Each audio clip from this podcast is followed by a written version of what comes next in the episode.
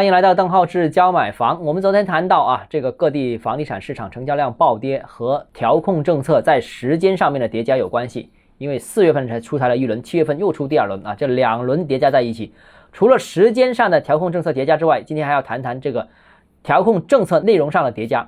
那涉及房地产融资政策在不断收紧，房地产市场是百上加斤，在一般的行政政策和行业政策之外，还有融资政策的收紧。那今年六月份啊，涉房的融资，无论是针对开发端还是购房端，都已经是空前严格。那市场本来期望房贷利率有可能在六月下旬，因为全面降准之后，能有略微的宽松。比方说贷款的利息会不会稍微稳一稳，甚至降一降？比方说放款的时间能不能宽松一点啊？但实际见到的情况就是，从七月到现在为止，房贷利率不但是没降，甚至还在进一步上涨。部分城市首套房贷利率已经突破了百分之六，二套房贷已经突破了百分之七。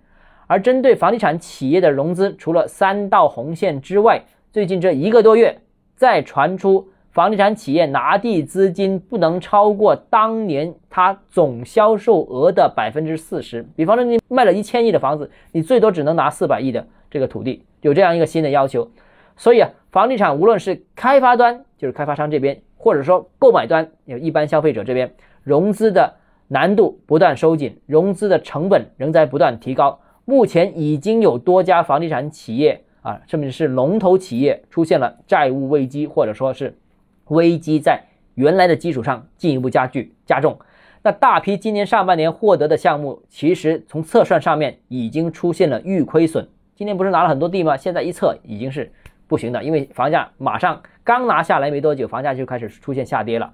那大量购房申请贷款的客户无法获得这个放款，或者说是要延迟放款。以前像广州这个城市说三个月能放款，后来说三到四个月，现在根本就没有一个明确答案给你的。那深圳更是出现了中介倒闭潮，多少呢？这刚刚中介协会公布的一个数据，就是大概深圳倒闭了有五百家中介，两千四百多从业人员从这个行业离开。当然，这两千四百多个，我相信还是持证的，那些有一部分没持证还没算在内。所以整个市场变得啊有点哀鸿遍野的这样感觉了。那怎么看这后市呢？我个人觉得稳是调控的目标，因为稳房价、稳地价、稳预期嘛。那各地调控呢？应该慎防矫枉过正，三稳是中央对楼市的一个基本要求。而今年上半年房价上涨过快，抑制楼市过热的调控政策啊，在多方面同时发力。但是部分城市楼市已经明显降温，那调控政策宜动态变化，避免市场再次出现一种钟摆效应啊，不好就扶，然后好又拼命打压。那打压过了之后，那又不行，又要扶，扶了过猛之后又涨得太快，又要调。呃，那楼市如果能避免这种中百效应，能够政策稳、房价稳、地价稳、预期化，那对整个经济社会产生的影响也会是最少的。好了，今天节目到这里啊。如果您个人购房有疑问，想咨询我本人的话，欢迎私信我，或者添加我个人微信邓浩志将买房六个字拼音首字母小写这个微信号 d h e z j m f。我们明天见。